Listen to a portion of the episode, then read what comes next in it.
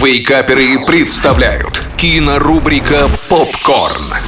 Всем привет! Это Николай Янчук, портал Киноафиша Инфо. И сегодня мы вновь поговорим о том, что стоит посмотреть в кино на этой неделе.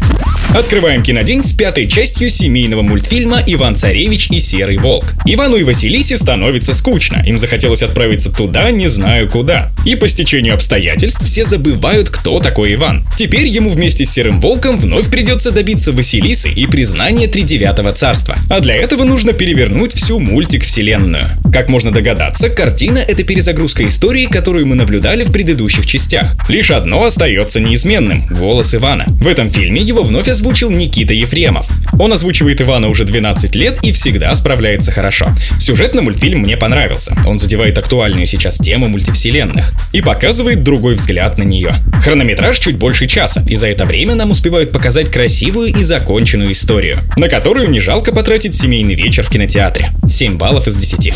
Далее смотрим драму-триллер «Двойной обман Мадлен Коллинз». Главная героиня живет две жизни в двух странах. У нее два имени, два любовника, два сына во Франции и дочь в Швейцарии. Правда, из-за случайности тайное становится явным. Запутавшись во лжи, ей придется рисковать своей жизнью. Фильм получил престижный приз за лучший сценарий еще до съемок. И посмотрев, смело могу сказать, что в сюжетном плане фильму есть чем удивить. Также кинолюбители смогут заметить в фильме отсылки к картине Хичкока «Головокружение». Спойлерить не буду. 6 баллов из 10.